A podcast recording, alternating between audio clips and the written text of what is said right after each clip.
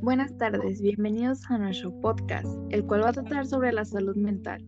Voy a presentarlo junto a mis compañeras Virreta Huerta, Fernanda Naomi, Madrigal García, Liliana Araceli, Felipe Lucio Lellanet y Rodríguez Álvarez Ingrid Marisol. Recordemos que la salud mental es, en términos generales, el estado de equilibrio entre una persona y su entorno cultural que garantiza su participación laboral, intelectual y de relaciones para alcanzar un bienestar y calidad de vida.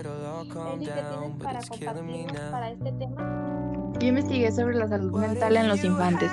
Los niños que son mediante, mentalmente sanos tienen una calidad de vida positiva y pueden desempeñarse bien en el hogar, la escuela y sus comunidades. Los trastornos mentales en los niños se describen como cambios serios en su forma habitual de aprender, comportarse o manejar las emociones, lo cual causa problemas en las actividades diarias. A veces muchos niños tienen miedos y preocupaciones o problemas de comportamiento. Entre los trastornos mentales más comunes se puede diagnosticar en la niñez se encuentran el trastorno por déficit de atención e hiperactividad, la ansiedad y los trastornos conductuales. Los síntomas de los trastornos cambian con el tiempo a medida que niño crece. Pueden incluir dificultades en la manera en que juega, aprende, habla y actúa, o en cómo maneja sus emociones. Por lo general, los síntomas comienzan en los primeros años de la infancia, aunque algunos de los trastornos pueden aparecer en la adolescencia. Sin embargo, es posible que algunos niños no se diagnostique o detecte el trastorno mental que tienen. Los trastornos mentales infantiles se pueden tratar y controlar con la psicoterapia, también conocida como terapia conversacional, que es una forma las preocupaciones sobre la salud mental que consiste en hablar con un psicólogo o un profesional de la salud. El médico de tu hijo puede recomendar un medicamento como un estimulante, antidepresivo, antipsicótico o estabilizador del estado de ánimo como parte del plan de tratamiento.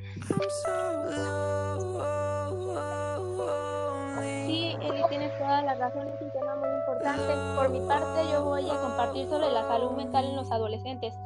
La salud mental se define como un estado de bienestar físico, mental y social.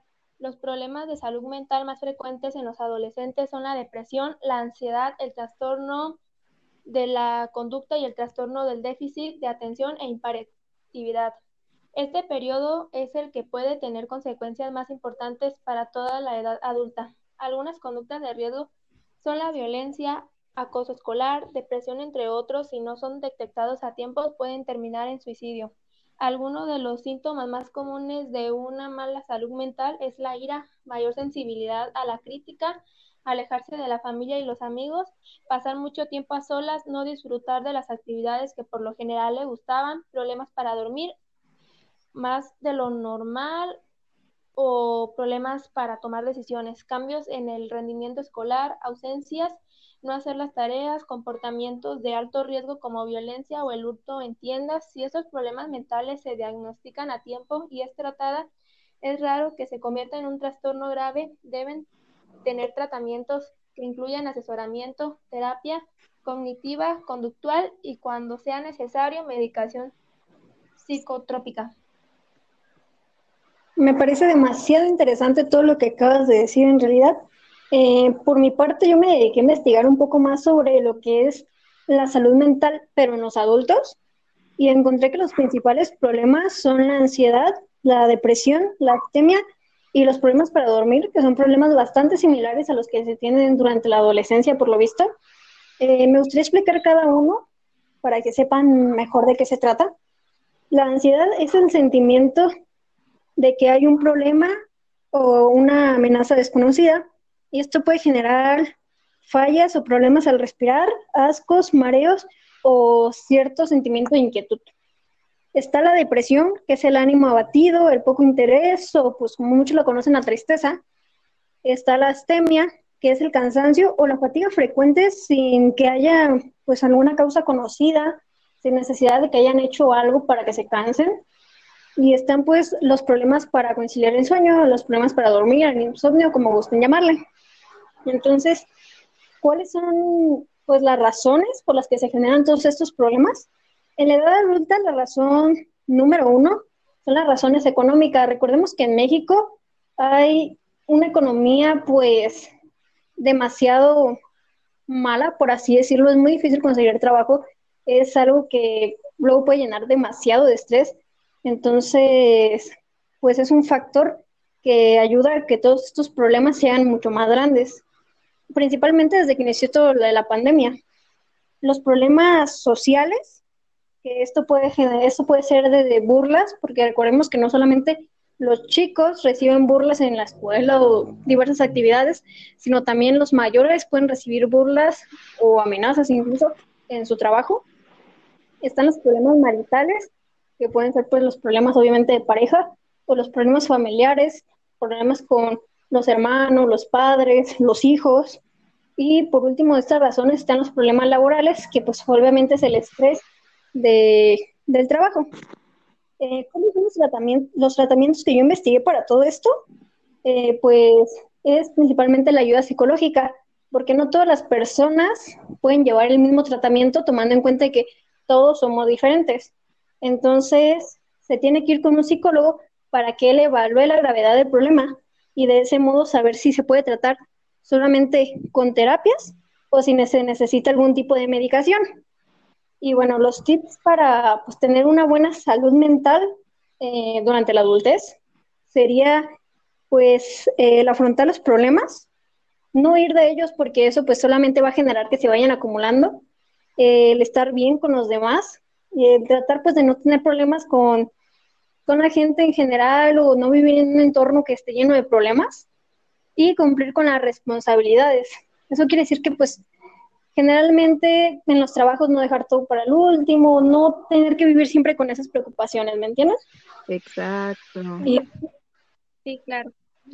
Y bueno, pues ya para finalizar este tema sobre la salud mental, ¿tienen alguna experiencia que quieran contar? Pues creo que todos en algún momento de nuestra vida nos hemos, todos, generalizo, porque muchas veces nos hemos sentido tristes sin razón alguna y eso eh, viene siendo un problema mental.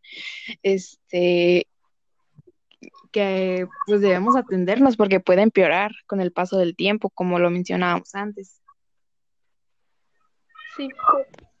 Claro, y lo, bueno, lo peor de todo no es tanto como que el problema mental, ¿saben? Sino el tabú que hay sobre todos estos temas incluso en las escuelas hay mucho tabú con respecto a los chicos que pues tienen algún tipo de problema o algún tipo de déficit. Entonces creo que es muy importante que esto se hable pues un poco más, ¿no? Porque al menos, bueno, yo como experiencia personal, recuerdo que en la secundaria había muchos chicos que tenían muchísimos problemas y los maestros creo que en lugar de hablar de una forma clara, de apoyar un poco más, de intentar pues que los compañeros no hicieran burla, ellos mismos ayudaban a que pues los chicos se sintieran peor. Digo, no sé si les si les llegó a pasar en las escuelas que ustedes estaban, pero sí. entonces sí hay algo demasiado complicado porque si los mismos adultos, los mismos ejemplos no ponen el ejemplo, pues es difícil que los menores entiendan. Exacto, ahora sí hay que ponernos en los zapatos de los demás que tienen problemas. Si podemos ayudarlos, pues tenemos que ayudarlos para porque no sabemos cuáles son sus problemas y necesitamos ayudarlos. ¿Me entienden? Sí, claro. Eh, bueno, creo que ya vamos a finalizar este podcast. Espero que, esperemos que les haya gustado mucho, que haya sido de su agrado y que si tienen dudas, alguna de ustedes.